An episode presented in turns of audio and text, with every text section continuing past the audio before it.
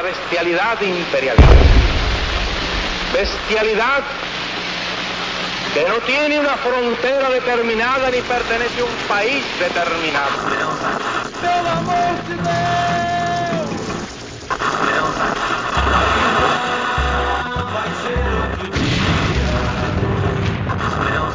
Filhotes da ditadura!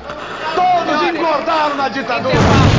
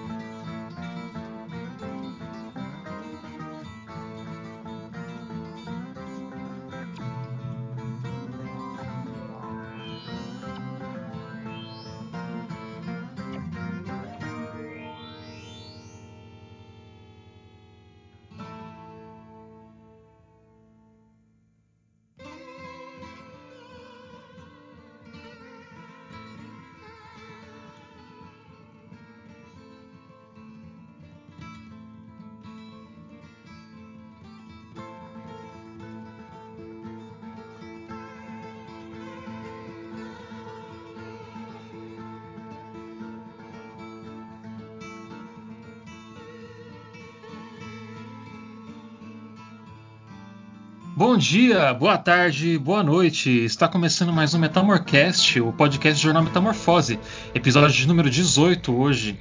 Eu sou o camarada Hidalgo, sou jornalista do jornal, e eu estou aqui com a nossa repórter política, Júlia Guiar. Olá, queridos, tudo bueno nessa distopia? Também estou aqui com a nossa cientista política, Laís Vieira. Olá, pessoal, prazer estar aqui novamente. E o nosso jornalista de cultura, Marcos Vinícius Beck. Opa, tudo bem, meu povo? Prazer estar com vocês aqui mais uma vez para discutir um tema tão importante para os nossos dias distópicos. Perfeito. E hoje quem está aqui conosco é um convidado muito especial, um eu diria mais que especial, um especialista para poder falar com a gente sobre esse tema que são eleições 2020 no Brasil. Como isso vai afetar né, a gente, como isso é importante é o Pedro Santos Mundim. Ele é professor associado de Ciência Política da Faculdade de Ciências Sociais e coordenador do programa de pós-graduação em Ciência Política da UFG, além de doutor em Ciência Política pela IUPERJ em 2010. Fala aí, Pedro, um pouco de ti. Oi, gente, obrigado pelo convite. É um prazer estar conversando com vocês. Né? É, o IUPERJ, como você disse aí, é IUPERJ, né? mas hoje em dia todo mundo conhece como IESP-UERJ, tá? que era um centro de formação na área de ciência política e sociologia muito tradicional e importante aqui no Brasil. É, mas aí depois, por volta de 2010, 2011, por uma série de razões, eles tiveram que fazer essa mudança de, de nomenclatura. E a, coordenação lá do, do programa, eu já sou como a gente brinca, né? Eu já sou lame duck, porque meu mandato se encerra mês que vem, depois de quatro anos. Então, vou voltar a ser só professor tempo integral, né? Vou deixar essa parte burocrática para outra pessoa conduzir melhor o programa. Perfeito, então, Pedro. Eu conhecia pelo nome novo, por isso eu errei a pronúncia do antigo. Mentira. É... a, a, gente então vai falar sobre isso, né? Sobre eleições. Então vamos para a pauta que o programa promete ser bem longo hoje. Bora lá. Mas antes de começarmos esse episódio, um recado. O jornal Metamorfose está lançando a campanha JM contra a Censura, que vai distribuir gratuitamente 1.500 exemplares da primeira edição impressa do nosso jornal, que será sobre a censura em 2020. Para isso se tornar realidade, precisamos arrecadar 4 mil reais. Ajude o JM a alcançar essa meta doando para nossa campanha de financiamento coletivo no benfeitoria.com barra JM contra a censura. Vou repetir benfeitoria.com/jm contra a censura. O link vai estar no post. Doando a partir de 30 reais mais o frete, você recebe um exemplar do jornal na sua casa. E a partir de 80 reais, além do jornal, você vai receber uma cópia do livro Diário Subversivo Dias de Embriaguez, Utopia e Tesão, do jornalista Marcos Vinícius Beck. Então, bora lá e ajudem com a nossa campanha para isso se tornar uma realidade. Agora de volta para a pauta da semana. E Pedro, eu queria começar fazendo uma pergunta para ti, né? Que a gente vê que o cenário político de 2020 é muito diferente do que foi o que a gente imaginou que seria 2018. E então eu queria que você dissesse para a gente mais ou menos qual seria a importância dessas eleições hoje para o Brasil, no caso. Né? A gente viu que é, muitos candidatos estão aí se utilizando mais ou menos do que o bolsonarismo se utilizou em 2018 e o que o Trump fez em 2016. Né? É, o que, que, que a gente pode esperar? Então, pensando assim de forma bem ampla, acho que a gente pode esperar muita coisa. Não sei se muita coisa positiva ou negativa, vai depender muito dos, dos resultados que essas eleições tiveram. É, fazendo uma análise sem ver nenhum tipo de resultado mais efetivo, porque ainda demora mais ou menos uns 30 dias, ou um pouco mais, ou um pouco menos, não tenho de cabeça, é, dia 15 de novembro, né, se eu não me engano, a data da eleição, a gente está tá no dia 17 gravando esse programa, então falta mais ou menos 30 dias. É, muita coisa de, do que, que ocorreu em 2018 e eventualmente nos anos anteriores, provavelmente não vai ocorrer esse ano por uma série de razões. Né? Primeiro, ah, em 2018 a gente tinha uma campanha de alguém né, que estava se colocando à disposição para ser presidente da República. E tem uma diferença muito grande entre você ser uma oposição é, que tem que pode dar palpite em tudo, criticar tudo e não ter responsabilidade de nada, né? Então, as coisas ruins que eventualmente um governo de ocasião acaba é, produzindo não necessariamente caem, muito dificilmente caem no colo da oposição. Né? Mas aí, quando você vira governo, né, depois de um certo tempo, não muito, muito extenso, é, a, você já começa a ser responsabilizado principalmente pelos resultados políticos né, que, que você produz. Então, o que a gente percebe que eu poderia até dizer isso, que talvez aquele entusiasmo muito grande com o Bolsonaro que a gente teve em 2018, fora inclusive dos próprios bolsonaristas raiz, né, que tem outros apelidos é, menos lisonjeiros, que eu não vou utilizar aqui, mas a gente sabe que tem, é, tinha um entusiasmo muito grande em torno da, da, figura política dele, tanto que ele quase venceu no primeiro turno. Né? Eu acho que o que a gente percebe é que esse entusiasmo muito grande em torno da figura dele está restrita a um círculo específico de militantes bolsonaristas, fãs do presidente, é, que são muito barulhentos, que são intensos nas suas paixões, mas não chega num patamar de, uh, de 50%, 60% do eleitorado. Tá? Então, que, qual que seria o impacto disso propriamente dito em eleições uh, municipais, né? Que a gente tem que levar em consideração também. A gente está falando desses pleitos uh, nas cidades, não necessariamente em pleitos nacionais ou até mesmo estaduais.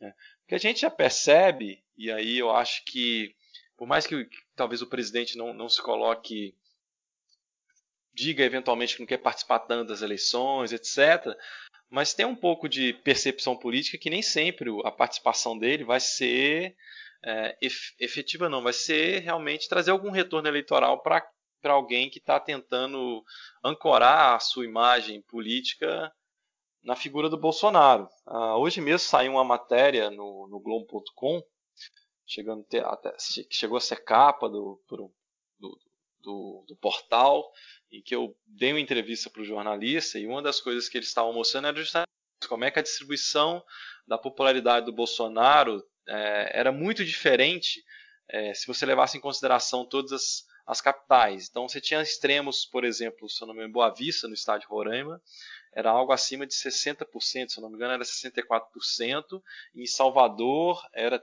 13% ou 17%, está me fugindo o número agora.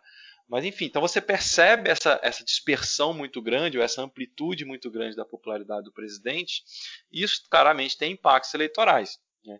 Então, assim, quando você olha para algumas cidades em que alguns candidatos tentam ancorar justamente a sua imagem é, na figura do presidente, isso pode dar muito certo, isso, ou isso pode dar muito errado. Em São Paulo, por exemplo, eu acho que vai dar muito errado para o candidato que está tentando utilizar dessa estratégia, que é o que é o russomano. Né? O Bolsonaro não é um presidente muito popular na cidade de São Paulo, se eu não me engano, o número lá dele de aprovação, de avaliação bom ou ótimo, está na casa dos 27%, e a intenção de voto do russomano fica em torno mais ou menos desse patamar também. Se ele fica o tempo todo ancorando a sua imagem é, na figura do presidente da República, sendo ele não muito popular naquela cidade, provavelmente ele vai ter um teto é, não muito alto. Então isso acaba não sendo uma, uma, uma estratégia muito interessante. Do ponto de vista, saindo um pouco dessa, da questão da, da estratégia de cada um dos candidatos, é, como vocês bem mencionaram, né, a gente vivendo nesse, nessa distopia, né, é, às vezes pode falar que a gente está vivendo também numa Matrix, enfim, a gente pode usar vários adjetivos para descrever a situação tal, porque, na qual a gente tá, se encontra né, com, com o governo do Bolsonaro e eventualmente com seus seguidores.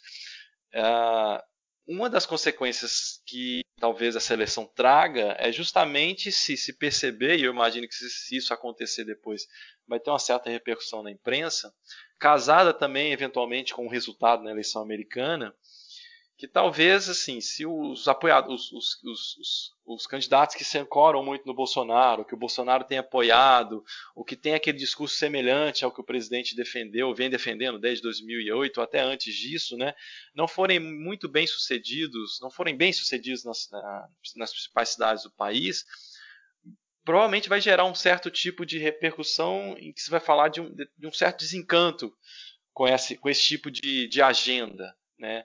Mas se isso depois, em 2022, vai ter um impacto muito substantivo, a gente vai ter que esperar porque são dois anos, né? Em dois anos acontece muita coisa. No final do ano passado, a gente achava que o ano de 2020 ia ser um ano relativamente normal e veio deu no que deu, né? Um ano, um ano completamente atípico, com a pandemia, todo mundo preso em casa.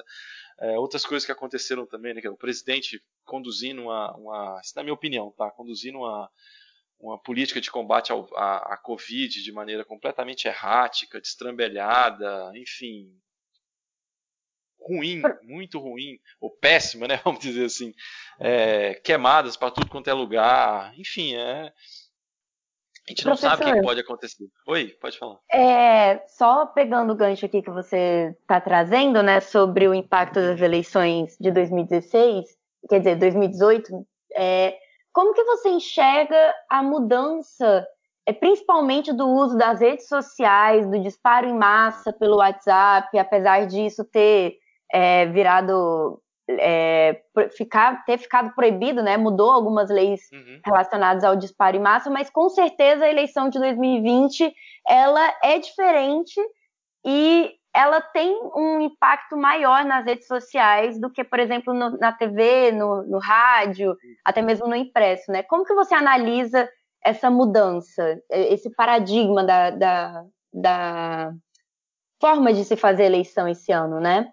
É, essa, essa pergunta sua é interessante porque ela sinaliza para vários lugares, tá? Vou, vou tentar assim, ser o, o mais objetivo e sintético possível em relação a isso.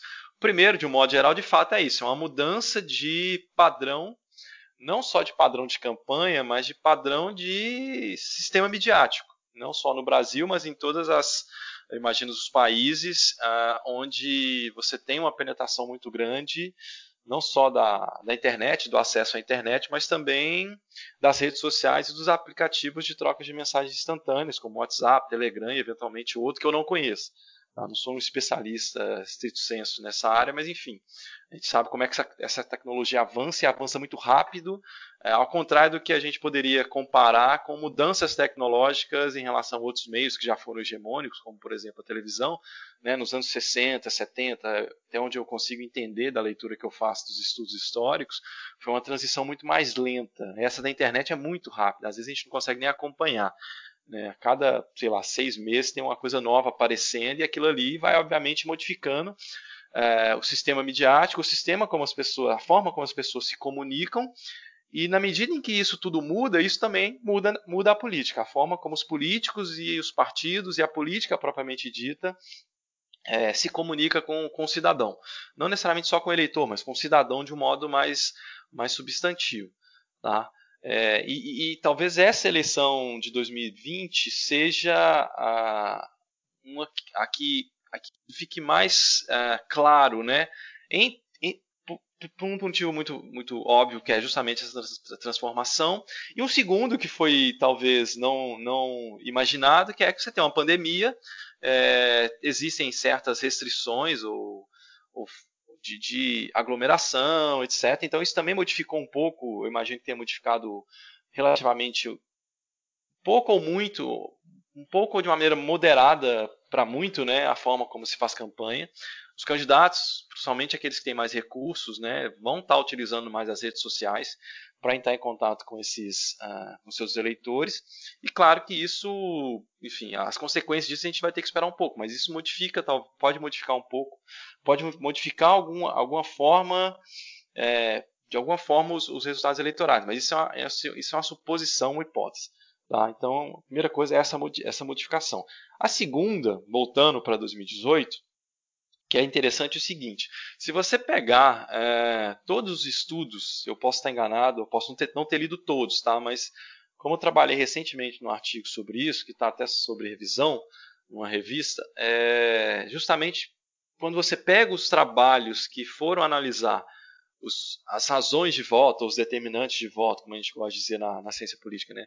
É, do voto em Bolsonaro ou da eleição em Bolsonaro, o que se percebe de uma maneira unânime, tá? unânime mesmo, inclusive até num livro mais recente do Jário Nicolau, que foi, que foi publicado sobre, sobre o tema, né? o Brasil virou a direita, é, que eu ainda não li, mas eu ouvi ele comentando num, num outro podcast da, sobre, sobre essa discussão, né? o que você percebe é que em nenhuma dos, desses trabalhos se deu a, a devida importância para o papel que as redes sociais, os aplicativos de troca de mensagem desempenharam uh, na eleição de 2018. E aí eu vejo isso por dois ou três motivos. O primeiro é que a, os, os principais trabalhos foram publicados sobre o tema seguem uma linha que a gente chama na ciência política de mais institucionalista e menos comportamental. Tá? Então, as variáveis midiáticas para essa corrente específica do pensamento político não são variáveis muito relevantes. Então, naturalmente, os autores que estão trabalhando com isso, de forma equivocada, mas eu entendo também naturalmente porque eles fazem isso, eles acabam relegando as novas mídias um papel secundário. Isso, inclusive, tá, que chega a ser até estranho, mesmo quando o autor que está fazendo a análise trabalha com uma base de dados cujo questionário tinha perguntas sobre mídia e redes sociais e aplicativos de troca de mensagens. Não é porque o dado não estava disponível, o dado estava lá.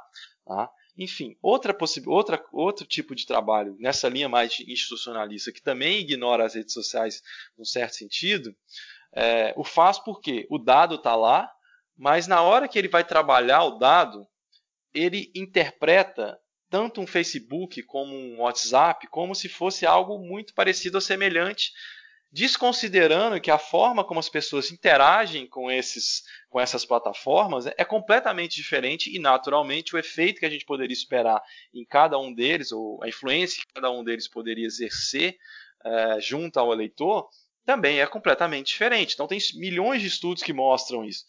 Tá? E aí você vai fazer uma análise levando em, é, juntando isso tudo como se fosse a mesma coisa e não encontra resultado nenhum. É óbvio, você juntou duas coisas que não tem que ser juntadas. É como se eu pegasse um índice de, de preferência partidária e juntasse PT com PSL. São duas coisas completamente diferentes, não faz muito sentido. Tá? E, e um, ter, um, terceiro não, mas enfim, então o que, que acontece? Você tem esses, esses trabalhos, as redes sociais não são levadas consideração. Ah, lembrei, o terceiro é o quê? Quando se menciona as redes sociais, ou não se menciona, ou trabalha de uma forma equivocada, ou ignora o dado, mesmo tendo ele, ele sendo disponível, ou fala das redes sociais de uma forma meramente descritiva. Ah, o Bolsonaro usou as redes sociais de maneira muito efetiva. Mas se esquece, de uma maneira muito cabal, no meu ponto de vista, que é o seguinte: independente da análise que você faça, dos, das razões pelas quais você está dizendo que as pessoas votaram no Bolsonaro, seja porque o conservadorismo saiu do armário, seja porque tinha um antipetismo muito forte na sociedade naquele momento, etc., é, Bolsonaro não existiria sem redes sociais. Porque ele não tinha o domínio e nem tinha penetração, a não ser de forma extremamente crítica, salvo numa rede de televisão como a Record, né, por causa do alinhamento ideológico da Igreja Universal com, com, com o presidente, ele, ele não tinha penetração nos meios tradicionais por onde majoritariamente as campanhas aconteciam. Ah, então não é à toa, por exemplo, que ele é crítico demais, ele é muito crítico à Globo, porque a Globo bate nele não é de hoje, ah, é de muito tempo. Né? Então a única forma que ele tinha condições de se tornar um candidato minimamente competitivo ah, já em 2020 era por outras plataformas. E aí, nesse caso, a gente tem que reconhecer, não sei se é ele, se é o Carluxo, se são os outros filhos dele, o Zero, alguma coisa, né, que eles foram muito perspicazes em perceber que eles não teriam como ascender politicamente ou aparecer publica, é, politicamente é, para uma parcela muito representativa do eleitorado através das mídias sociais ou pela mediação de jornalistas, porque isso não ia acontecer, e se isso acontecesse ia ser de forma crítica. Então o que, que eles começaram a fazer? Eles começaram a criar mecanismos de comunicação direta de maneira muito eficiente, a gente tem que reconhecer isso, tá? seja pelo Facebook, seja pelo Instagram, seja pelo WhatsApp, e aí tem a ver também que naquela eleição especificamente aquelas, aqueles, aquelas plataformas de disparos coletivos eram permitidos, coisa que não é permitida hoje, né? Uh, e com isso conseguiram construir uma imagem pública, política muito forte, que permitiu com que ele começasse uma campanha em 2020, 2018 já extremamente competitivo. A gente poderia até dizer que ah, a gente acha que ele não vai ganhar, etc. Ele vai, vai desidratar quando a televisão na campanha, quando a campanha na televisão começar, etc. Mas enfim, ele era o candidato mais competitivo naquela época e fez isso com o uso das novas mídias, né? principalmente as redes sociais e os aplicativos de troca de mensagem. Então, nesse sentido, ah, como se diz, vou pegar uma analogia aqui de uma coisa que não tem nada a ver ah, com, com comportamento político, comportamento eleitoral propriamente dito, mas se a gente pega lá o debate da teoria da justiça com os libertários, né, é, que é uma das teorias, que é uma das discussões mais influentes na, na área de ciência da filosofia política do século XX. Tá?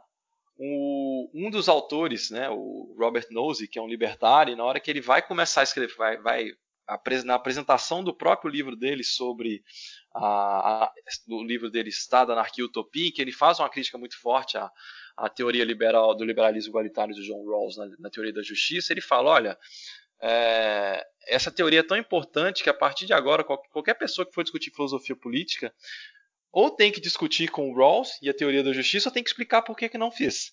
Né? Então a mesma coisa eu posso dizer. Qualquer pessoa que for analisar a, a eleição de 2018 tem que ou falar sobre redes sociais da maneira apropriada ou explicar por que não o fez e provavelmente, aí já é uma especulação minha, essa explicação sobre por que, que, as redes sociais não estão sendo levadas em consideração na devida proporção da importância que elas tiveram naquele pleito, é, provavelmente não, não vão conseguir argumentar por que, que não fazem. Tá? Então é, é, é interessante todo esse movimento que eu tentei descrever aqui de uma maneira sucinta, mas não é simples, para justamente mostrar que, de fato, as redes sociais tiveram importância muito grande, principalmente a partir dos, dos, anos 2010, enfim, que isso aí tudo foi crescendo de uma maneira muito substantiva, tiveram um impacto muito político muito importante, não só no Brasil, mas em diversos outros cenários eleitorais, como, por exemplo, nos Estados Unidos, dando vazão a vozes dessas figuras mais polêmicas, como Bolsonaro, como Trump, como, como outros políticos mais de extrema direita, é, e tiveram resultados, obviamente, democráticos substantivos, porque se esses caras conseguem se eleger é, governantes, presidentes de, ou primeiro-ministros dos seus países, depois eles vão implementar políticas públicas e aquele tipo de ideia que eles defenderam durante, tempo, durante muito tempo vão ganhar, vamos dizer assim, ressonância prática, porque as políticas públicas vão começar a ser executadas a partir é, dessas ideias. Né? E aí uma última coisa que vale a pena falar, tá? É, não sei se vocês concordariam com a minha avaliação, o que se percebe, o que eu percebo acompanhando figuras ah, proeminentes na, na esquerda, é que a esquerda ainda não entendeu como fazer campanha nesse novo contexto. Mas ela, assim, na minha, na minha percepção, ela está longe de entender como fazer isso e eu não sei por que eles ainda não conseguiram dar esse passo a mais. Você tem, na minha leitura, você tem principalmente duas pessoas é, com visibilidade nacional que estão fazendo, estão usando muito bem as redes sociais, que são o Boulos e o Freixo, mas fora isso, inclusive no PT, eu não consigo perceber essa, essa capacidade de entender que a gente está num outro momento midiático e fazer essa transição, principalmente da forma como se comunica com as pessoas. Então, acho isso que eu acho que é muito importante. Como é que hoje em dia as pessoas são receptivas a determinados tipos de mensagens? Se a gente ficar trabalhando ainda com aquele formato, sei lá, de 2010, dos anos 2000, né, os primeiros 10, 10, 10 anos dos anos 2000, é, vai ter um problema muito sério, porque as, aquele tipo de, de, de formato, né, não cativa mais, não chama atenção. Então é, essa turma precisa se atualizar, precisa, enfim, não sei, entender que hoje em dia, para se comunicar nas redes sociais, é, é necessário utilizar uma nova linguagem, que se você não fizer isso, é bastante provável que você vai ficar para trás. Isso, isso que você falou do, das redes sociais é muito importante porque é uma coisa que eu estava estudando, inclusive, uhum. porque isso vem desde 2014, quando houve aquele o, o caso, né? Não sei se você, se chegou a, a ver, é, do Gamergate, que foi quando a extrema direita começou a se unificar nas redes e começou uhum. a, a, a funcionar, né? Como esse como essa organização que a gente vê hoje. Até o Steve Bannon foi atrás para ver como, como, isso foi uhum. e trabalhou em cima disso e aplicou na campanha do Trump. E como a esquerda, ela até hoje, assim, talvez seja tarde demais até agora para fazer alguma coisa, mas até hoje ela não consegue se mobilizar para tentar conquistar a rede, porque ela, ela, tipo, ela tem um campo acadêmico né, muito a favor dela, uhum. mas a rede nunca foi dominada pela esquerda. A rede sempre foi de uma área que eles desconsideravam importante, né? Tipo, uhum. o próprio YouTube, o Twitter, o Facebook foi muito abandonado e por isso proliferou e foi é uma grande área de criação de, de facho, neonazi, a galera da extrema direita. É, é, eu acho que só para só fazer um, um um adendo aí que você está dizendo, tem aquela, tem aquela anedota né, que em, em, em, política não existe espaço vazio, né? Mas se a gente entende também as redes sociais ou a mídia de um modo geral como um, um espaço de poder, a analogia cai perfeitamente. Se a esquerda não perceber que ali tem um espaço vazio que ela precisa ocupar, alguém vai ocupar. E quem ocupou isso agora foi a direita, de maneira mais eficiente né, e efetiva. Eu queria aproveitar esse gancho é, porque eu andei né, lendo uns textos, ouvindo uns podcasts, com, fazendo algumas análises, comparando índices, é, principalmente das eleições municipais, principalmente na, nas capitais, né, falando sobre essa questão né, de como é, essa direita institucional né, ela está forte. É, e, e, aí, né, você tem muito destaque também por causa é, dessa questão né, do, do Bolsonaro ter se aproximado com o Centrão, então, candidatos que se colocam ali como à direita ou no centro tendo mais proeminência. E a maioria das análises que eu vi, né, fala sobre é, uma esquerda que está extremamente fraca, né, que é, provavelmente não vai conseguir muitas, é, muitas capitais, com exceção de algumas regiões. É, só que a gente sabe que às vezes fazer previsões assim, né, dentro da, da ciência política, é, às vezes não dá muito certo, né? Até porque, como o professor tinha falado anteriormente, né, você tem toda essa questão de análise de dados, às vezes esses dados podem vir exatos e tudo mais. Então, eu queria saber se, é, se você realmente acha que a, a, esquerda nessas eleições agora de 2020 realmente está tão fraca, assim, como algumas análises estão colocando. Uma interessante sua pergunta. Assim, essa questão da previsão, vou até dar, explicar um pouquinho como é que funciona. É, o, o ideal, assim, quando a gente está falando de modelos de previsão, é que a gente tenha uma quantidade de dados suficiente para conseguir estimar o que a gente chama né, na, na, na, área, né, um modelo que consiga me dar uma probabilidade de um determinado candidato vir a vencer a eleição uh, com um nível de erro pequeno. Tá? É, é mais fácil fazer isso em eleições presidenciais, principalmente nos Estados Unidos, porque lá eles já têm uma sequência de eleições presidenciais, eu não sei exatamente o número, mas muito maior do que aqui no Brasil. E a gente sabe, do ponto de vista analítico, né, que quanto mais dados você tiver, melhor, porque você consegue ter um pouco mais de robustez na, no, na, nas análises, que, nos modelos que você está executando e nas análises que depois vão, vão, vão se basear nesses modelos. Tá? Então, do ponto de vista de previsão, mesmo aqui no Brasil, para eleições presidenciais, a gente sempre vai ter essa dificuldade até a gente ter, sei lá, umas 20, 30 eleições presidenciais, então vai demorar muito. É, do ponto de vista de eleições municipais, eu acho que isso é ainda mais complicado, porque os dados são muito piores tá, do, do, que eleições presidenciais. Tá? E aí tem um, tem um problema que a gente começa a fazer previsões não necessariamente embasada em dados, tá? porque a gente tem muito pouco dado suficiente para fazer um, para realmente conseguir criar um modelo estatístico capaz de me dar uma previsibilidade confiável do ponto de vista estatístico, tá? E a gente passa a fazer previsões num terreno e num grau, num nível muito mais incerto, baseado é, em preceitos teóricos. Não é que os preceitos teóricos estão errados, eles estão certos, mas enfim, a quantidade de dados que a gente tem permite a gente, às vezes, vislumbrar um cenário que pode acontecer que posteriormente não venha a se concretizar por razões que a gente não tinha conseguido perceber porque os dados eram escassos. Ah, posso ter falado de uma forma um pouco mais difícil, mas é, é mais ou menos isso que eu estou dizendo. Então, assim, eu sei, vamos pegar aqui o caso de Goiânia, de onde, de onde eu estou falando, que você tem um, um prefeito que está saindo da, de uma gestão, quer dizer, além de ser um político tradicional, etc., geral, provavelmente bem avaliado pela população, que fez muito pela cidade, pelo estado e tudo mais, é, e aí eu estou falando da percepção que eu imagino que as pessoas tenham, não da minha propriamente dita. Tá? É, e que está saindo, até onde eu me lembre, do, da gestão, está terminando a gestão com aprovação acima de 50%. E aí tem uma teoria lá muito forte na área de, de comportamento eleitoral, que é do voto retrospectivo, né, que diz o quê? A, a, a, avaliação do passado, a avaliação que as pessoas fazem é, da, da administração de um determinado governo é um preditor muito poderoso do, do que as pessoas querem para os próximos quatro anos. Tá, então perceba aqui que eu estou falando duas coisas. O voto é um, é um, é um, é um cálculo, né, uma decisão para o futuro, mas que como o futuro é um tempo incerto, né, a gente precisa de algum tipo de, de informação mais consistente para tomar uma decisão, é, uma decisão voltada para o futuro. E talvez a melhor informação que a gente tem é justamente a nossa percepção é, daquilo que a gente viveu. Então eu para a administração da minha cidade acho que está legal, gostaria que ela continuasse, ou que esse modelo de gestão continuasse.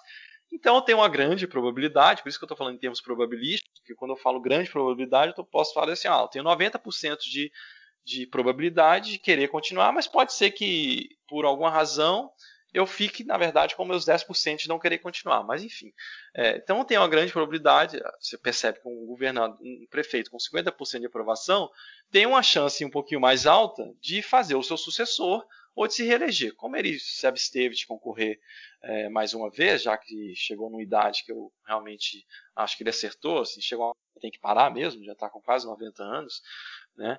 É, ele, em tese, se ele se engajar na campanha do, do candidato do partido dele, que é o Marguito Vilela, ele pode impulsionar aquela candidatura e ela pode vir a ser a vitoriosa, justamente porque eu percebo que é, pelo menos 50% dos eleitores aqui da capital querem uma certa continuidade. Tá? É, isso significa, por exemplo, no cenário local, que mesmo com a candidata do PT, que é relativamente forte, que é a Adriana Arcossi, que é uma deputada estadual, se eu não me engano, uma das mais votadas do Estado, é, é uma pessoa que tem uma imagem pública, até onde me alcança a vista, é, positiva. Eu imagino que até entre não eleitores do PT, enfim, por mais que ela seja do Partido dos Trabalhadores, eu vejo muito pouca crítica específica, né, a, figura política dela propriamente dita, a figura uh, ou a imagem dela propriamente dita. É, mas ela não vai ter muita chance de crescer por duas, por duas razões muito, muito claras. Primeiro, o prefeito quer ter uma taxa de avaliação positiva alta, então isso acaba limitando a possibilidade dela de conseguir mais votos. E um outro fator, que talvez seja um fator que a gente possa expandir para outras localidades, ah, por exemplo, São Paulo, que é essa coisa do antipetismo, que por mais que não esteja nos patamares é, de 2018, onde estava muito forte, ah, não necessariamente fazendo as pessoas votarem sempre na direita, mas deixarem de votar em candidatos do PT ou vinculados ao PT, né? Mas que às vezes ainda também funciona como uma barreira para ela conseguir é, se tornar mais competitiva. Pelas pesquisas que estão saindo aí, já saíram até três, se eu não me engano, ela está ali no patamar dos 13%. Né? 13, 11, 10, fica ali, ou seja, ela está estável, ela chegou num nível ali de estabilidade nas duas últimas semanas e eu não sei se ela tem realmente condições de avançar muito além disso. Uh, mesmo também sendo uma pessoa que, até onde eu consigo perceber, usa bem as redes sociais, está fazendo campanha na rua, dentro das possibilidades, enfim, está se movimentando. Em outras cidades, é, o que eu consigo perceber tá, é que Talvez os candidatos petistas vão pegar lá São Paulo, né, o Gilmar Tato, vão pegar o Rio, que é a Benedita, que já foi prefeita da cidade, está lá no 7%, ou seja, eles estão também muito. não estão conseguindo crescer de maneira muito substantiva, e aí eu estou enfatizando muito o IPT, porque o PT é a principal força da esquerda. Daqui a pouco a gente fala um pouco das outras forças. Né? É, E você consegue observar que eles também não conseguem crescer muito, provavelmente, pelo menos por dois motivos. Um desgaste, claro, da imagem do PT, dos, que, que não se dissipou ah, completamente, e é, esse antipetismo, né, que ainda está presente na sociedade, como falei, talvez não nos, nos patamares de 2018, mas ainda forte em algumas localidades, talvez em São Paulo mais forte que em Goiânia, ou mais forte que no Rio, enfim, é, que acabe fazendo com que os candidatos do partido fiquem nesses, nessas posições ah, menos, menos competitivas. E aí tem um terceiro ponto que eu acho que assim, eu não, não tenho como afirmar em comparação com, com com eleições anteriores, eu acho que assim, eventualmente outras forças de esquerda é, ganharam um pouco mais de saliência.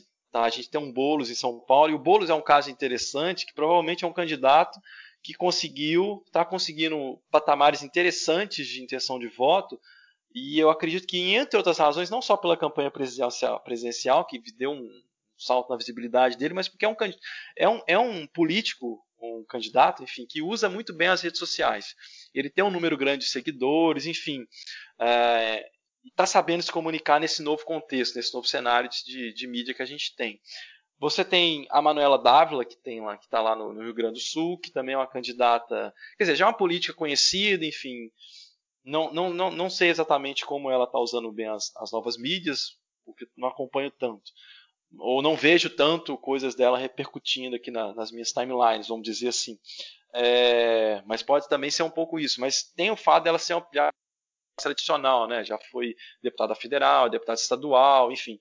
É, mas é uma força de esquerda e que talvez esteja obliterando algum dos candidatos do, do PT lá no Rio Grande do Sul. Estou é, tentando lembrar mais gente aqui.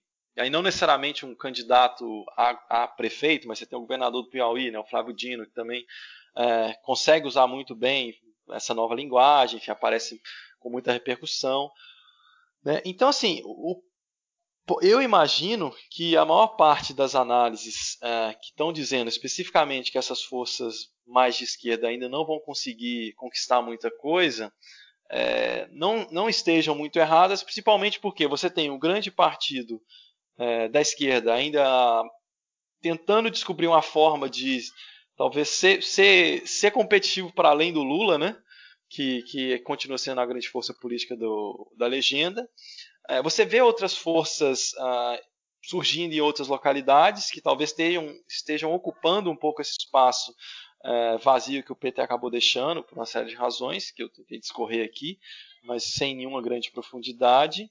Você tem essas outras forças também, talvez é, usando melhor justamente essa nova forma de se comunicar com o cidadão. É, e de fato você ainda tem uma, uma, uma, uma forças políticas de centro de centro-direita muito competitivos por uma série de razões, seja porque são figuras políticas uh, já proeminentes em determinadas localidades, como por exemplo aqui em Goiânia, ou em São Paulo, que você tem um atual prefeito concorrendo, apoiado pelo governador, você tem lá o russomano que ainda que talvez não consiga ultrapassar um patamar é, muito substantivo de votos, na casa lá dos 20 a 30%, mas ainda assim isso é muito substantivo. É, enfim, então tem com, com essa conexão com, com, o presidente. Lá no Rio você tem um ex-prefeito que deixou a, que deixou, até onde eu me lembre, a administração bem avaliado, e tem um prefeito atual entregando uma gestão muito mal avaliada.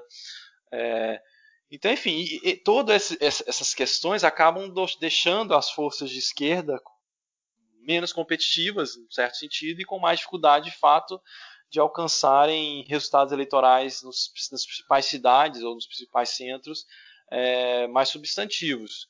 Tá? se você perguntar assim, ah, qual seria seu feeling, né? É, é feeling mesmo, tá? Olhando para o Rio Grande do Sul, não lembro exatamente dos dados lá, mas parece que a Manuela está bem competitiva. E talvez se alguém for surpreender, o feeling mesmo, tá? Eu acho, eu acredito que talvez seja o Boulos, se ele conseguir chegar no segundo turno. Eu acho que se ele conseguir chegar no segundo turno, possa ser um, um candidato que surpreenda. Tá? Mas isso é um feeling é, e talvez um pouco uma torcida, mas que eu não sei se vai se concretizar. Né? Então talvez ainda não tenha chegado a vez dessa turma. Pode ser que numa próxima eleição isso possa ocorrer de maneira mais efetiva. É, eu, queria, eu queria saber é, como que o senhor vê essa questão da fake news é, com o contexto americano lá, né, com essa medida tomada por grandes gigantes das redes sociais, com o que a gente pode ver aqui hoje. Você acha que uma coisa tá, dialoga com a outra? Queria que você comentasse um pouco sobre isso, professor. Tá. É, eu não tenho um conhecimento muito aprofundado da literatura sobre os impactos né, das fake news é, no comportamento eleitoral dos, dos, eleitores. Tá? Mas, assim, pelo que eu me lembre de uma outra coisa que eu li, ah, tem impacto, claro. Ah, não sei se necessariamente foram decisivas, mas se a gente pensar, aí, aí nesse caso específico, quando a gente está falando de fake news, a gente não pode ficar só no nível. Ah, se tem impacto, é, é, importante a gente normatizar, e se não tem impacto, vamos deixar as coisas como, como elas estão. Não, acho que nesse caso aí, uh, a gente está falando de um assunto muito sério, porque quando a gente fala de, de fake news, hein, as pessoas às vezes estão disseminando fake news sobre políticos, podem disseminar fake news sobre uh, pessoas, podem disseminar, disseminar fake news sobre doenças, e isso tudo, obviamente, tem uma consequência, uma consequência muito nefasta é, para uma sociedade. Tá? E então, assim, eu imagino.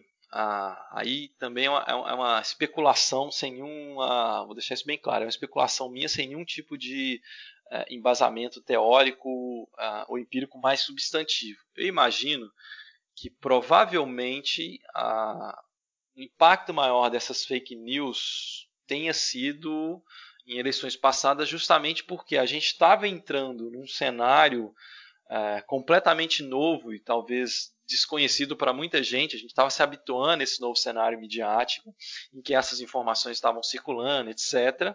É, e que é, naquele momento, as pessoas, vamos dizer assim, vou usar um termo, não estavam necessariamente tão treinadas ou atentas uh, ou vigilantes em relação ao tipo de notícia que elas recebem, a ponto de, peraí, deixa eu ver se realmente uh, é verdade, deixa eu confirmar com alguma outra pessoa, deixa eu buscar uma outra fonte de informação. Né? Acho que tem um pouco isso. Acho que hoje a gente está num, num, contexto em que, como essa, essa, essa questão foi muito, foi muito discutida, divulgada, falada, e você tem também as, é, alguns portais de notícia, algumas agências independentes de checagem de informação, etc. Então, acho que assim, uma das coisas que isso deve ter, deve, provavelmente causou, no sentido positivo, é a maior capacidade das pessoas discernirem o que é falso, o que é verdadeiro, e uma menor probabilidade disso acabar influenciando a percepção delas sobre as coisas. É, mas é claro que sempre vai ter gente que vai acreditar em mentira por uma série de razões, entre outras porque querem acreditar naquela mentira, acham que aquilo é verdadeiro e ficam agarradas àquelas, àquelas convicções. Tá? Um segundo ponto é, sabendo que existem esses tipos de divulgação uh, de, de coisas, de notícias mentirosas, né, uh, de diversas sortes, não só políticas, é, é, meu, é minha opinião, é do meu ponto de vista que é, essas plataformas que, que criaram e obviamente do, comando essas gerenciam essas redes sociais deveriam ter departamentos de checagem ou, ou, criar uma estrutura ali de você criar um, uma linguagem de programação capaz de detectar esse tipo de mentira e de preferência ou dizer que é mentira ou colocar um aviso ou vamos dizer assim uh, tirar isso da rede. Vou fazer uma analogia aqui. Todo mundo já deve, ter, já deve lembrar, assim, talvez como eu estou falando com pessoas mais jovens, talvez vocês não lembrem tanto, não sei, mas é, quando a gente comprava CD na, na, minha juventude, sempre tinha alguns CDs que tinha lá aquele adesivozinho, né? Avisa aos pais, letras explícitas, né? E, e a história por trás daquele adesivozinho é muito engraçado porque é, foi um movimento lá das mães nos Estados Unidos que tentou, na verdade, eles queriam proibir tipo, que músicas tivessem letras explícitas, ou letras que elas considerassem politicamente incorretas ou que poderiam causar algum tipo de prejuízo cognitivo para as pessoas fossem sequer é, aceitas uh, pelas gravadoras, enfim, fossem divulgadas. Aí gerou todo um debate, chegou-se à conclusão que não poderiam censurar, mas tinham que colocar aquele aviso ao, aos pais uh, na capa dos discos, né, e os CDs posteriormente. É, eu acho que assim, a, quando uma, uma, plataforma como o Facebook ou um Twitter se recusa sequer a retirar da, da, da timeline ou das suas redes, é quase como estão se negando, inclusive, a botar um adesivozinho. Né? Chega a ser absurdo, né? Então, de fato, eles, na minha perspectiva, eles têm que ser criticadas nesse sentido, é, porque mesmo que não tenha necessariamente uma comprovação de um efeito muito substantivo dessas fake news na vida das pessoas e na vida das sociedades como consequência, a gente sabe que é uma mentira, eles têm condição de detectar isso, e se eles conseguem detectar, eles têm que fazer alguma coisa para proibir que isso se dissemine.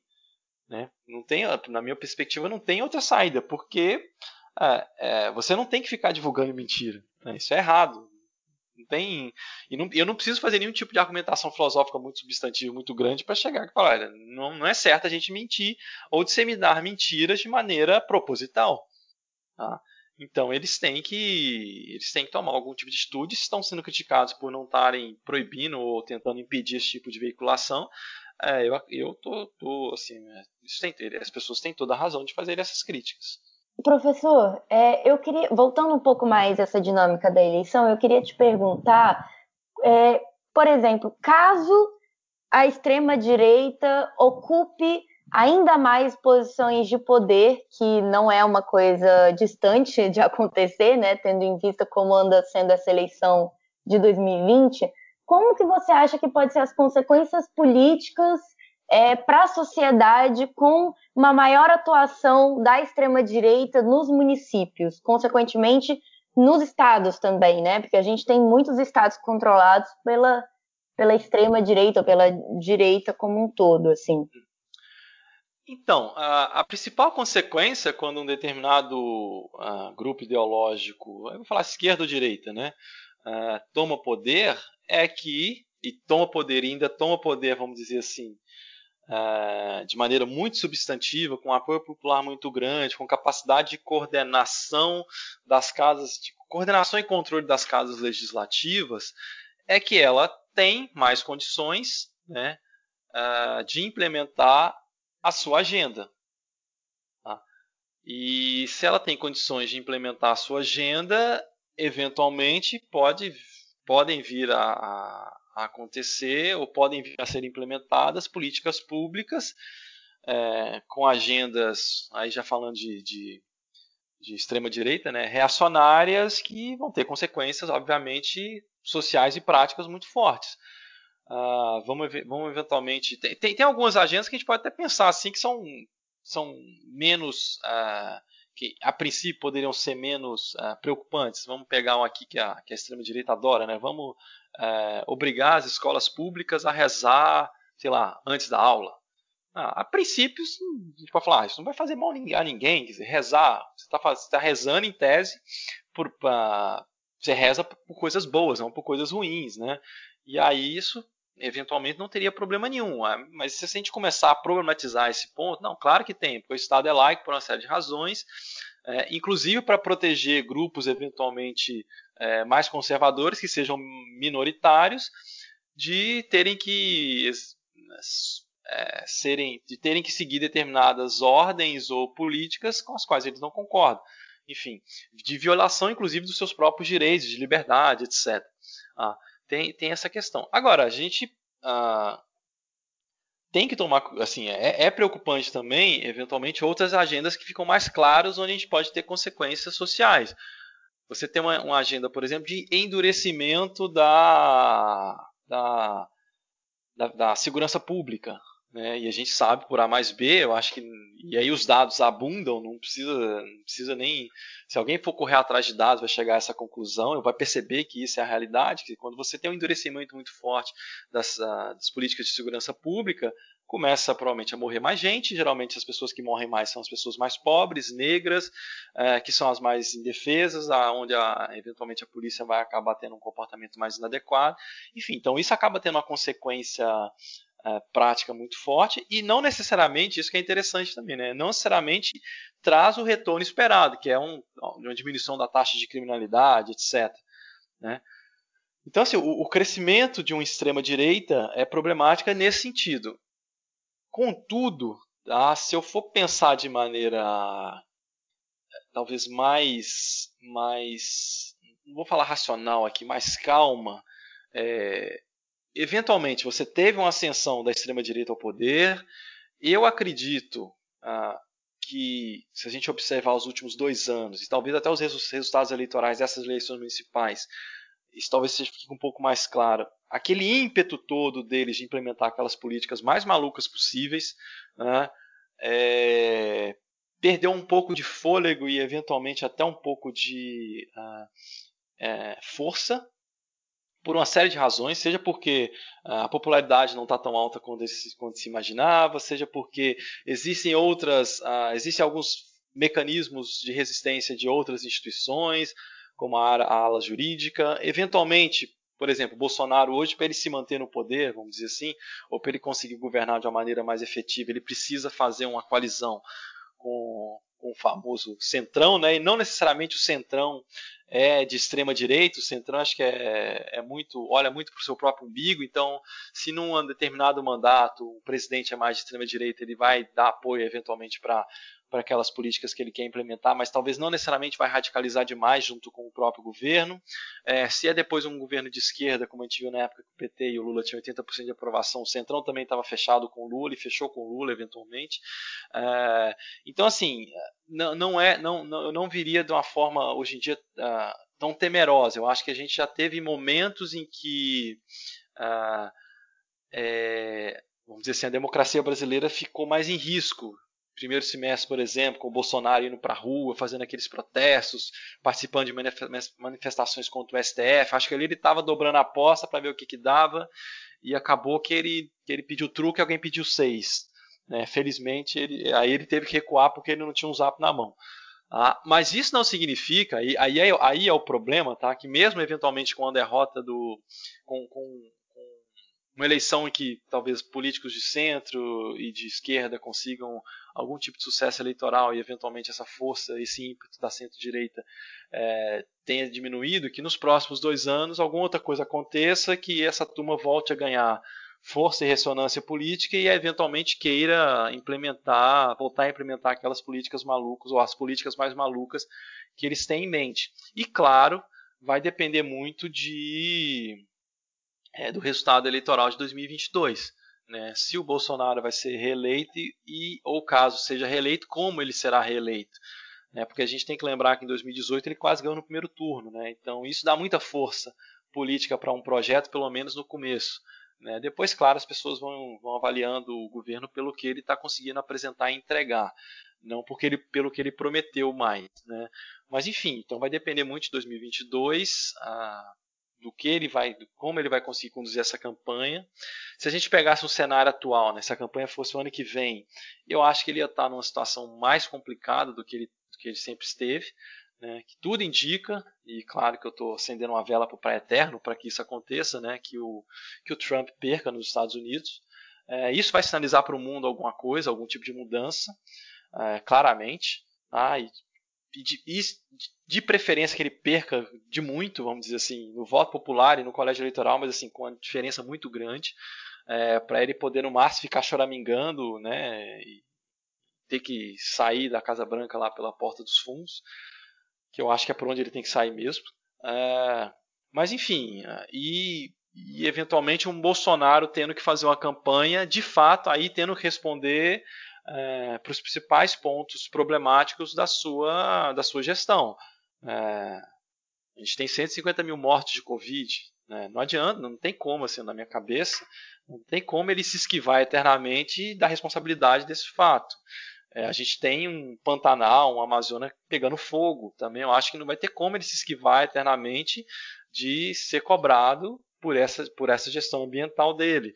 É, eventualmente, a gestão econômica também não é a mil maravilhas que, que eles imaginavam que seria é, com essa política mais liberaloide, vamos dizer assim, que eles trouxeram para o governo. Não é assim que funciona. Mas, enfim, é, eu estou um pouquinho mais tranquilo, eu já estive mais preocupado, o que não significa que eu não possa voltar a ficar preocupado mais para frente. Né? Como eu disse, dois anos é muito tempo, é, muita coisa pode acontecer e a gente vai ter que ter um pouco de, de perseverança, paciência e esperança, né? Para que, vamos dizer assim, nesse sentido específico, a, o cenário para essas forças mais radicais e conservadoras de extrema direita não melhore. É, professor, a gente é, falou né, sobre é, o peso da, das redes sociais, das fake news, né? E aí eu queria aproveitar e meio que puxar um, um, uma questão um pouco mais técnica, né? Digamos assim, teve recentemente algumas mudanças, né, em questão de fundo eleitoral, né, é, do, que se, do que se pode ou não gastar nas campanhas. A gente teve a questão do, do fim das coligações proporcionais e, e aí como que, como que você vê isso? Assim, é, como que você vê em termos de do que pode afetar né, nessa, nas eleições desse ano e consequências também para as próximas em, é, em 2022. É... Enfim, se eu entendi bem o que você quer que eu fale, duas coisas. A primeira é, como eu não sou um institucionalista, ou seja, eu não pesquiso partidos, comportamentos legislativos, etc., eu não sou um cara que fica muito preocupado é, com essas mudanças nas regras eleitorais, etc salvo de maneira muito superficial e até onde eles impactam a, o que eu realmente pesquiso, que é comportamento eleitoral e opinião pública, né? principalmente com esse foco em efeitos midiáticos. É, mas é, há umas duas semanas, se não me engano, eu lembro que eu dei uma entrevista sobre isso. E aí, assim, para quem está nos ouvindo e quem entendeu que, que você levanta, que lebre que se levantou, é justamente porque houve uma mudança, se não me engano, em 2018 ou 2017, em que os partidos que não alcançarem um determinado é, percentual de votos, é, de um modo geral, né, então tem um, como se diz, né, tem um, uma barreira que eles precisam ultrapassar, eles vão deixar de receber recursos do fundo eleitoral. Dito de outra forma, eles vão deixar de receber dinheiro e sem dinheiro eles não têm nem como fazer campanha. Né? É, esse patamar não é um patamar muito alto, se a gente pensar em termos percentuais, se eu não me engano, é 1,5% ou talvez 3%, mas para legendas muito pequenas, né, isso já é muito. Tá? Vai ter legenda que vai conseguir alcançar 0,5%, 0,7%, 1,3%, enfim. Ele chegando nesse patamar, o que vai acontecer com ele é o seguinte: olha, você não vai ter dinheiro mais nenhum. Ele pode continuar existindo, mas se ele já não, se ele já era pequeno com o dinheiro de fundo eleitoral, imagina sem dinheiro de fundo eleitoral, né? E aí isso vai incentivar ou incentivaria, em tese, né, a fusão dessas legendas com outras legendas que tenham alcançado esse esse requisito mínimo, né, de percentual de votos na legenda. E com isso você diminuiria o número de partidos que a gente tem hoje. Não sei exatamente qual o número, mas sei lá, acho que é mais de 20 a gente passaria a ser um, um sistema político, uma democracia com é, menos legendas, e em tese isso facilitaria um pouco a tomada de decisão pelo eleitor, porque ele não precisaria mais estar tá comparando, né, se a gente pensasse o modelo ideal, estar tá comparando mais de 20 partidos, talvez ele vá comparar 15. Né? Acho que não resolve muito, mas enfim, é mais ou menos isso. Tá? Ah, agora, se isso realmente vai acontecer, eu não sei, e aí que tá, né? Eu participo de um, eu participo de um grupo do WhatsApp que é só de cientistas políticos e até onde eu me eu sei tem, tem um cientista, pelo menos um cientista político é, de cada estado brasileiro e tem muitos institucionalistas ali. E uma das discussões que eles estavam fazendo há umas duas semanas, com dados, aí não era uma coisa que eles estavam da cabeça deles, é que essa nova regra, do ponto de vista prático, vai ter um impacto pequeno ou nulo. Por uma série de razões que eles levantaram lá, é, entre outras coisas, para dizer que quem tinha muito pouco voto naquela, nas eleições anteriores vai continuar tendo muito pouco voto e que aí, quando esses partidos desaparecerem, na verdade a ideia que se tinha de que ia diminuir mais o número de partidos vai acabar não acontecendo, que a gente vai continuar tendo, tendo muitas legendas ainda para o eleitor decidir em quem ainda vai votar, enfim. Então, assim, a gente vai ter que esperar um pouco essa eleição terminar. Nesse caso, é, não tem outra saída, é esperar mesmo o resultado eleitoral e ver qual vai ser a consequência prática dessa mudança na legislação. Perfeito, viu, Pedro? Oh, muito obrigado aí pela participação. Acho que tirou muitas dúvidas nossas aí, que não só nossas, mas dos nossos ouvintes também, e esclareceu muito a importância dessa eleição, né, no Brasil para o futuro democrático do país, digamos assim, né? Porque tem muita coisa para rolar ainda. A gente viu aí, a gente já está nesse começo aí de campanha e tem muita água para passar por essa ponte. Pedro, aqui já virou costume já aqui no nosso programa a gente falar um pouco sobre você. O que, que você onde é que a gente encontra você? Se tem alguma coisa que você quer divulgar legal aí para as pessoas poderem te encontrar? Ah, sim, não, legal. É... Então, eu tô com, assim, falando pessoalmente, é, eu tenho uma página na internet. Eu até agora eu estou tentando ser mais profissional entre aspas, até comprei um domínio que é Pedro S de Santos, né? pedrosmundim.com.br. É, então já está já tá disponível essa página. Entre outras razões, tá, vou, vou, vou, explicar por que eu precisei fazer isso, porque a UFG está passando por uma. Eu tinha uma página oficial na UFG, mas ela está passando por uma reformulação da, da estrutura é, web pages dela, etc. Então, uma das coisas que vai acontecer é que as páginas pessoais vão ser, vão acabar. Então, você tem página de departamento, página de pró-reitorias, aquelas coisas todas é, de grupos de pesquisa, mas as páginas pessoais vão desaparecer. Então eu cheguei, eu percebi ali que eu, que eu precisava fazer uma página pessoal. Né? E aí acabei comprando esse domínio também. É uma página bilíngue, né? tem tanto em português quanto em inglês, mas é, esse endereço é para a página em português, né? onde tem tudo que eu já fiz na minha vida acadêmica, vamos dizer assim. Todos os artigos que eu publiquei estão lá, é, quase todos os capítulos de livro estão lá também, os que eu tinha disponível para colocar lá na web é, planos de ensino, disciplinas que eu dou no mestrado, é, na, na pós-graduação e na graduação, é, e também especializações, eventualmente, que eu, que eu, que eu ministro, apresentações minhas de, é, em congresso, enfim, está tudo lá, e o currículo também. É, e link para o Lattes e para outras, outras uh, plataformas ali acadêmicas, né? o academia.edu, ResearchGate, o Google Scholar, né? Tá tudo lá. E é, hoje em dia eu tô, assim, do ponto de vista da minha atuação profissional, eu estou participando de um grupo de pesquisa, eu coordeno junto com um amigo de Brasília, da UNB, o Vladimir Gramache, um grupo de pesquisa sobre comunicação, política e saúde. E a gente está com projetos bem, está tá com uma pesquisa bem interessante sobre informação em Covid, em que a gente recebeu os resultados ah, na última há uma semana a gente já divulgou dois releases para a imprensa, um deles inclusive saiu na é, saiu no Globo, no Valor, no Correio Brasiliense, com resultados bem legais, por exemplo, que a gente mediu no, no nível de informação das pessoas em relação à, à Covid, a gente percebeu que, ele, que pessoas que avaliam o Bolsonaro como ótimo ou bom tem muito, tem muito menos, né, né, menos, né, muito menos informação sobre a Covid é, do que pessoas que avaliam o Bolsonaro de maneira ruim ou péssima. A gente já mostrou também que o segundo release foi assim: ah, pessoas que apoiam o Bolsonaro, que avaliam o Bolsonaro de maneira mais positiva também, tam, também tem menos querer se vacinar contra a Covid, tem menos preocupação contra a Covid.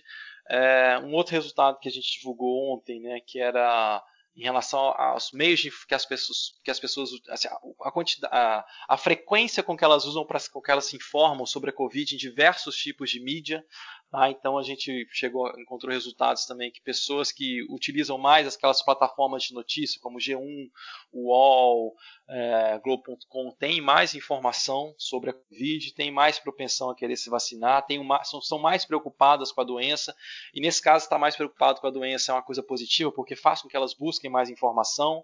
Ah, então isso é interessante, do que pessoas que usam pouco ou pessoas que, ah, que usam menos tanto as plataformas de notícia quanto, quanto, os mecanismos de busca, e que nesse caso específico o WhatsApp acaba desinformando mais que informando também.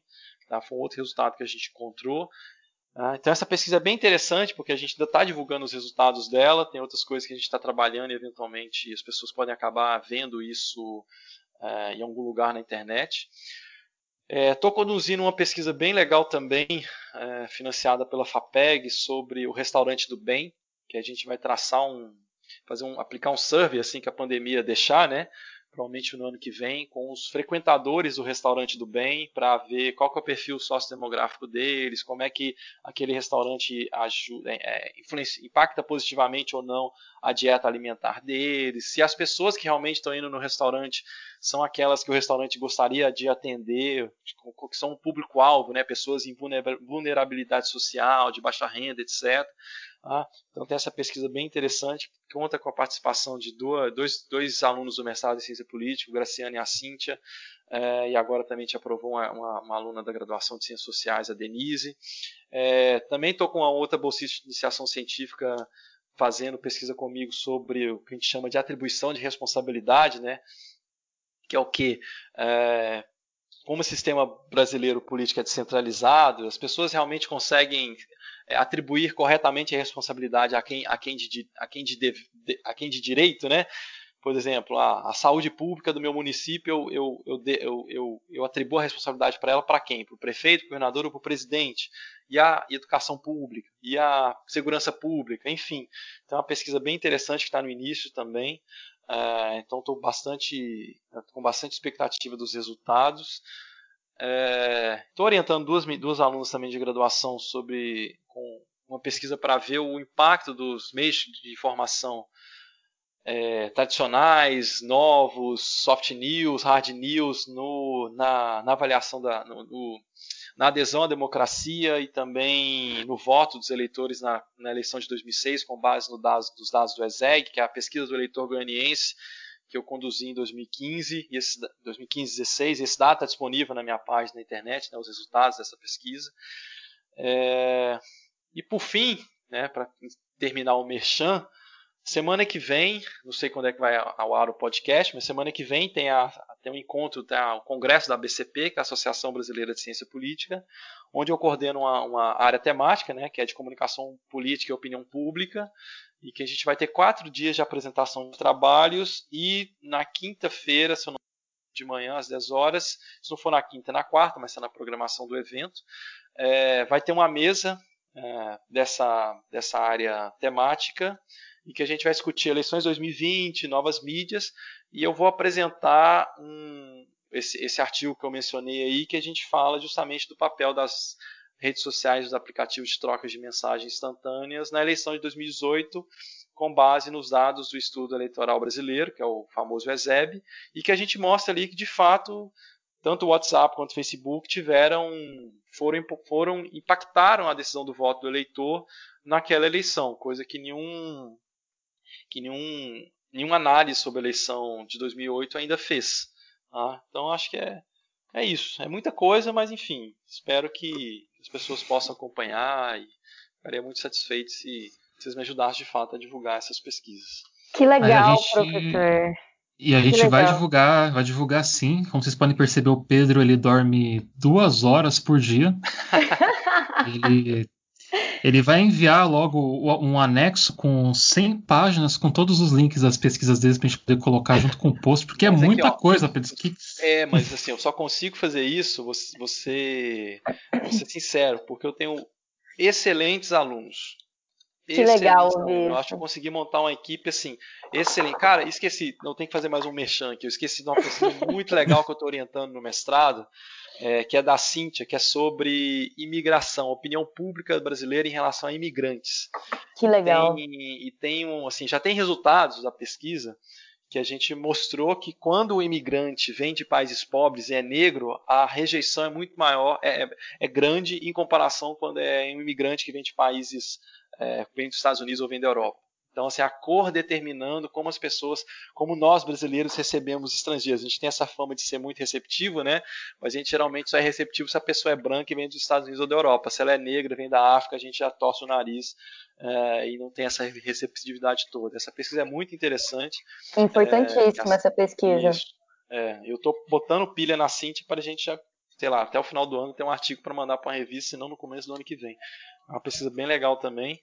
E essa pesquisa está dentro de um chapéu de, uma grande, de um grande projeto de pesquisa que eu, que eu tenho, que é sobre as eleições, as pesquisas da presidência da República. São justamente as pesquisas que eu fiz e coordenei na época que eu era diretor de opinião pública da, da presidência da República durante a, o, o, governo Dilma. Final do, hum. do, primeiro mandato, começo do segundo. É, já tem muito artigo publicado sobre, com base nesses dados. Tem lá sobre o papel da, das emoções na avaliação do governo federal. É, Copa do Mundo e aprovação do presidente, da presidente, enfim, tem muita coisa legal que a gente já produziu sobre, sobre essas pesquisas que vale a pena ler. Mas está tudo lá no meu site.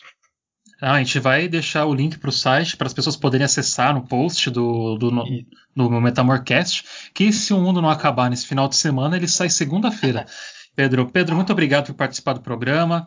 É, espero que você volte aqui ainda muitas vezes, quando você tiver tempo. É, é só convidar que eu venho. E para quem chegou até aqui, né, o Pedro fica aqui. A gente ainda vai para o nosso botequim para falar o que, que saiu na, no jornal essa semana e conversar um pouco sobre alguns outros assuntos, né? Então, bora lá pro botequim que a gente precisa falar sobre muita coisa.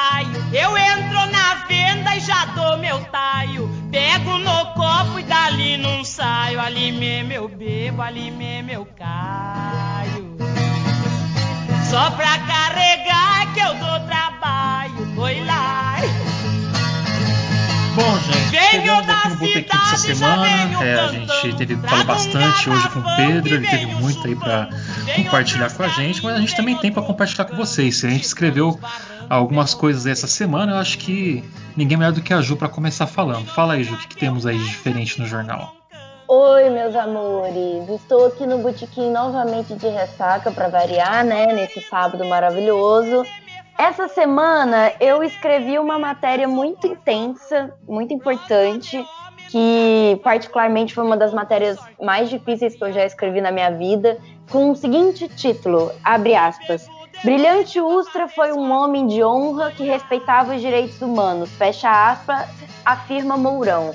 Nessa matéria, eu entrevistei o grande jornalista Pinheiro Salles, que foi brutalmente torturado durante a ditadura militar, ficou nove anos preso, tem grandes sequelas e foi pessoalmente torturado pelo, pelo Coronel Ustra.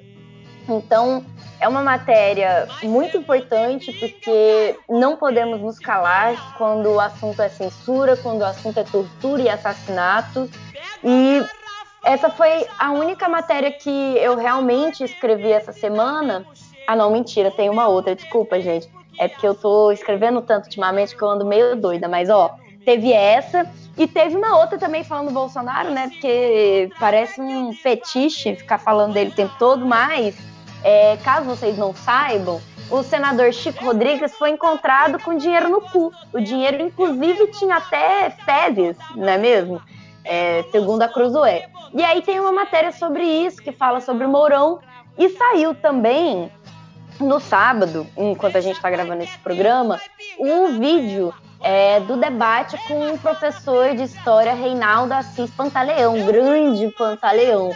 É, já está disponível no YouTube e no link do jornal. Então entra lá no jornalmetamorfose.com que vocês vão ter acesso a esse debate maravilhoso com esse professor incrível. E foi isso. Então, mas tá ótimo. Tá, vale muito a pena chegar lá e dar uma olhada nessas matérias, ainda mais a entrevista, né? Porque é um assunto que está em voga e é sempre bom a gente ficar vigilantes, né? Que isso nunca mais volte a acontecer. Mas perfeito. E aí, o que, que saiu seu essa semana no jornal? É, então, essa semana, infelizmente, é, eu não publiquei nada, mas ainda fica a dica do, texto, do meu texto que saiu na semana passada sobre a, importância da pauta dos costumes nesse momento político, né, é, principalmente aqui no Brasil. É, e volto né, a reiterar a indicação do, dos textos da Júlia. São textos muito, muito bons, ficaram muito bons. É, eu particularmente gostei muito do, desse último, que ela vai falar sobre a questão do, do dinheiro né, na, na, cueca, ou mais literalmente no cu. Então, fica aí a dica para vocês, conferem lá. Não, perfeito.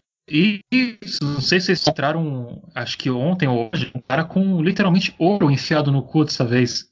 Então, as coisas estão ficando mais agressivas, né? Tipo. Porra, velho. A galera descobriu que tomar no cu é bom, sabe? Então, exagerando um pouco nisso.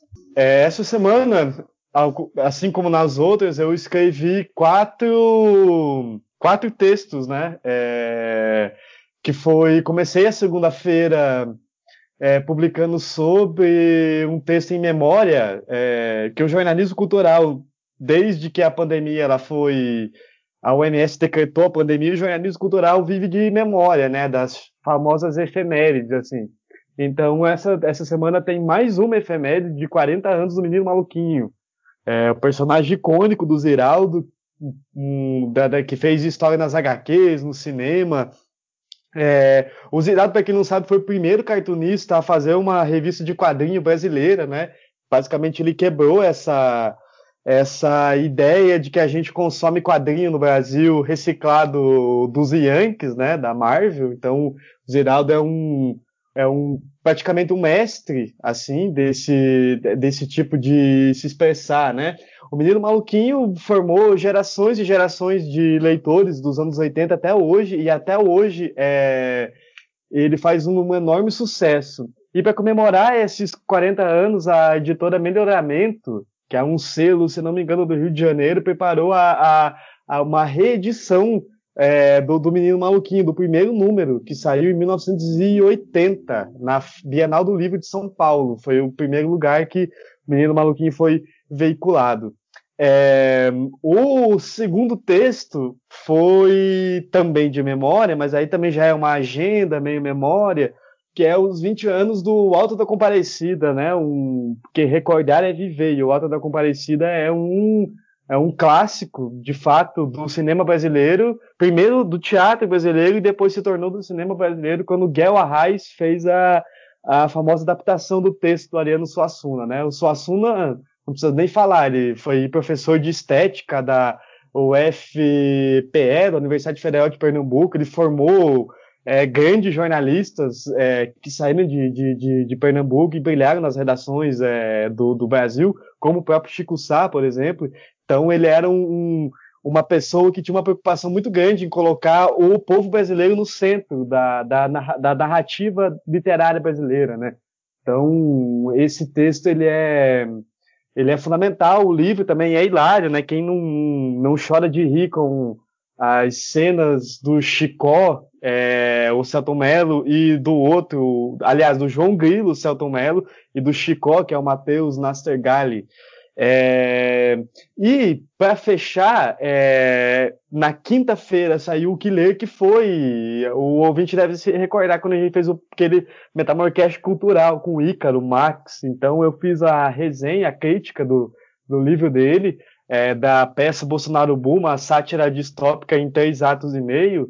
É, é uma, uma, julgo que é um dos grandes livros aí do ano, uma pena que não é, é falado, né? Porque escritores que estão à margem do mercado editorial brasileiro, das grandes companhias, geralmente não têm inserção. Mas é uma sátira, é, eu diria que genial, assim, que conseguiu fazer aquilo que o jornalismo brasileiro não vem conseguindo fazer, que é documentar a esquizofrenia bolsonarista, né? E toda essa loucura. Eu adquiri o livro, a Jura adquiriu o livro, e eu espero que você adquira o livro, entrando, lendo na matéria lá, e enchendo o saco do Ícaro nas redes sociais dele e tal, porque ele é um cara bem acessível. Então, é, entre lá e adquira esse livro, leiam, porque é muito foda. É realmente assim.